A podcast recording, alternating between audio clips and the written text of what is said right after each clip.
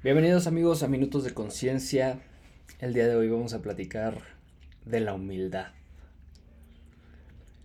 La humildad es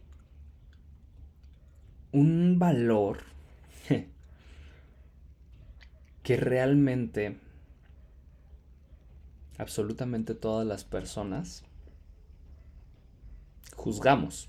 Y te voy a decir por qué.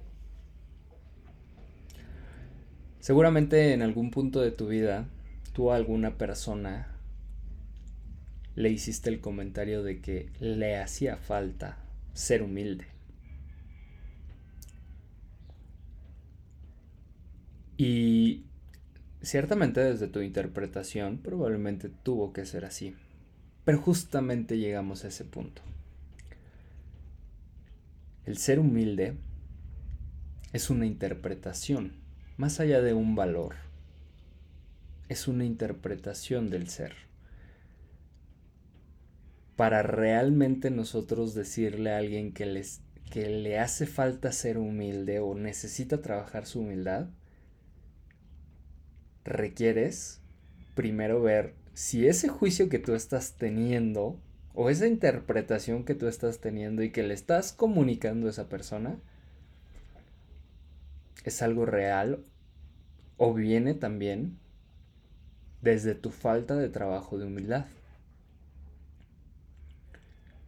Somos humanos, no somos perfectos, nos equivocamos, creo que tenemos o vivenciamos demasiadas cosas en nuestro día a día que en muchas de ellas nos hacen caer er, en errores que ciertamente pues son faltos de humildad, ¿no? Por los cuales pues todos diríamos, nada, pues es que hace falta ser humilde. Pero la humildad realmente comienza en el momento en el que nosotros dejamos de lado nuestras interpretaciones, nuestras conversaciones y nuestros juicios por realmente conocer la interpretación y lo que está vivenciando cada una de las personas. Y esto es como una historia en la cual, supongamos que hay una persona que vive de un lado del río y su pareja vive del otro lado del río. Esta historia se les voy a platicar. Yo la, la escuché por parte de Freddy Kaufman y se me hizo muy interesante. Y justamente pues empieza así, ¿no? Había una pareja de novios que vivía, eh, que estaban separados por un, eh, por un río. La mujer vivía de un lado, el hombre vivía del otro lado y la única forma de cruzar ese río era a través de una persona, de un hombre que tenía un barco.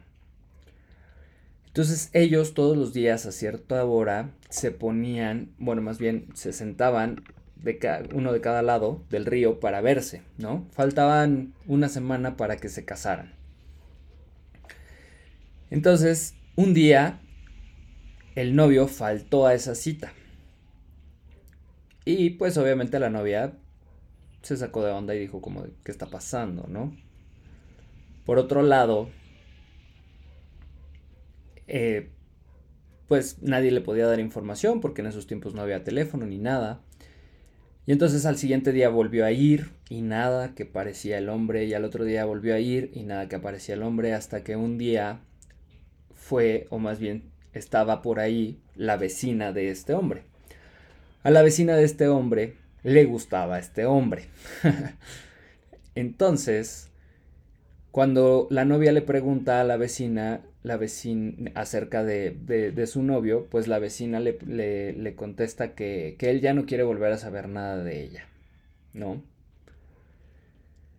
Y entonces, pues ella se empieza a preocupar demasiado porque pues, se cuestiona de qué estaba pasando, ¿no? Y entonces va con, con, el hombre de los barcos y le pide que por favor la pase al otro lado, pero pues que ella no tenía dinero para pagar ese, ese transporte y que por favor le ayudara. A lo que el hombre del barco le dijo, mira, tú para mí siempre has sido una mujer muy especial y lo único que te pido a cambio es que pases una noche conmigo. Entonces ella pues se fue y, toda indignada porque aparte de que no tenía el dinero para pasar, pues la mujer, la vecina le había dicho esas cosas negativas y el hombre del barco quería una noche con ella. Entonces, después de varios días, regresó de nuevo con el hombre del barco y le dijo, está bien, voy a pasar una noche contigo y quiero que me, que me cruces, ¿no? Entonces, así fue pasó la noche con el hombre del barco, se cruzó y llegó al, a la casa de, de su novio, le tocó la puerta y salió él y le dijo, ¿qué está pasando? ¿Cómo hiciste para pasar aquí? etcétera, ¿no? Y le dijo, es que, pues bueno, ya le contó la historia de la vecina, etcétera, y él le dijo, no, para nada, eso es mentira, yo estoy enfermo y por eso no pude ir, he estado muy enfermo, no tenía como comunicarme contigo, etc. Y entonces ella le dice, bueno, te tengo que confesar algo. Pase la noche con el hombre del barco. Inmediatamente el novio le dijo, ¿cómo es posible que hayas pasado la noche con él? Yo tanto que he esperado ese momento, ya casi estamos a punto de casarnos, yo he esperado ese momento y tú vas y, y la tienes con, el hombre del barco y qué te pasa, ¿no? No te quiero volver a ver en mi vida. Le cierra la puerta de la casa, la mujer se va llorando y en eso se encuentra a otro hombre, eh, el cual era pretendiente de ella también, y le dice, oh, pues qué te está pasando, por qué lloras, y ella le cuenta la historia, y este hombre va, toca la puerta del novio y lo golpea. La pregunta es, ¿quién es responsable de todo esto? Si tú pudieras poner del 1 al 5, donde el 1 es el más culpable de todo lo que sucedió y el 5 es el menos culpable de todo lo que sucedió, ¿cómo ordenarías esto? Hablando de los personajes, ¿no? Tenemos a los novios, mujer y hombre, tenemos al del barco, tenemos a la vecina y tenemos a la este al pretendiente de la novia. Si tú pudieras ordenarlos del 1 al 5, donde el más eh, culpable de todo lo que sucedió es el 1 y el menos culpable es el 5, ¿quién para ti sería? Y te pido que le pongas una pausa a este podcast, hagas el ejercicio y después lo retomes. Porque te voy a dar la respuesta. Espero que ya lo hayas hecho. Y no es tanto que te dé la respuesta. Es que simplemente faltan muchas partes de la historia. Nosotros conocemos una parte de la historia, no la conocemos completa. Porque en primer lugar, el que la mujer haya pasado la noche con esta persona no se refiere a que hayan tenido relaciones sexuales, sino que simplemente fue una cena en la que estuvieron platicando, en la que estuvo acompañando al hombre del barco y donde el hombre del barco cumplió su palabra y no pasó más de ahí. En segundo lugar, pues obviamente la vecina inventó todo lo que inventó porque ella quería una oportunidad con esta persona, con este hombre y por ello vio una opción en la cual probablemente ella no creyó que fuera a suceder lo que sucedió.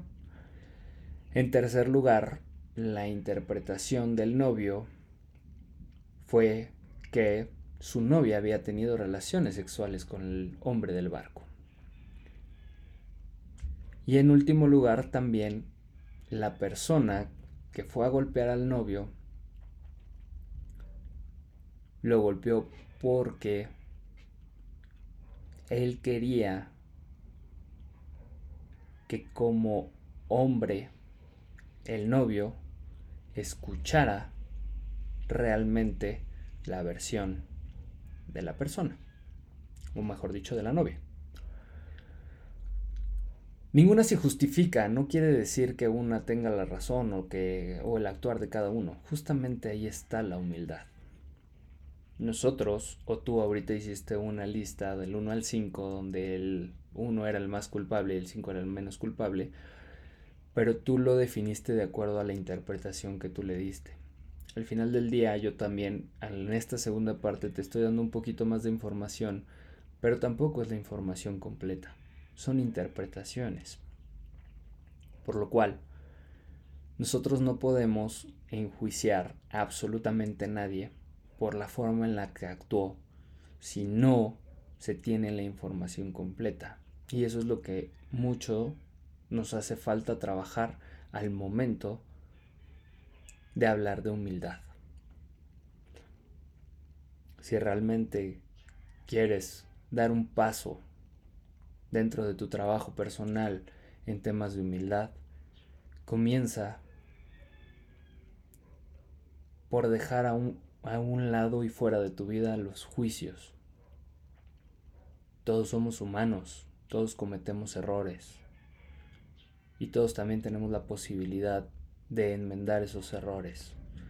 Pero nosotros no somos absolutamente nadie para juzgar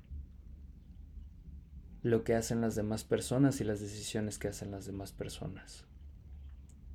Y mucho menos hacerlo sin tener toda la información completa. Porque tu verdad siempre va a ser tu verdad y la verdad de ellos siempre va a ser la verdad de ellos. Eso no va a cambiar nunca. Y no te estoy pidiendo que, que digas que ellos tienen la verdad o que tú tienes la verdad. No, simplemente que tenemos que respetar la verdad de cada uno de nosotros. E incluso yo platicándote hoy en este podcast no quiere decir que sea mi verdad absoluta. Esto es un pequeño cuadro, pequeño pixel de lo que engloba la humildad. Pero sí te puedo decir que desde mi punto de vista es el primer paso para realmente ser humildes en nuestra vida.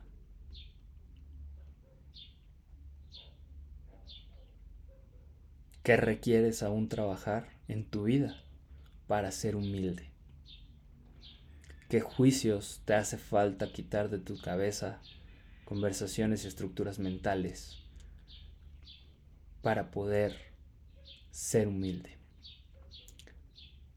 Gracias por acompañarnos hoy. Déjanos en, tus, en los comentarios tus respuestas y también de qué manera consideras que todos podríamos trabajar aún más el ser humildes. Te mando un fuerte abrazo y nos vemos hasta la próxima. Sigamos sembrando la semilla de la conciencia. Un saludo.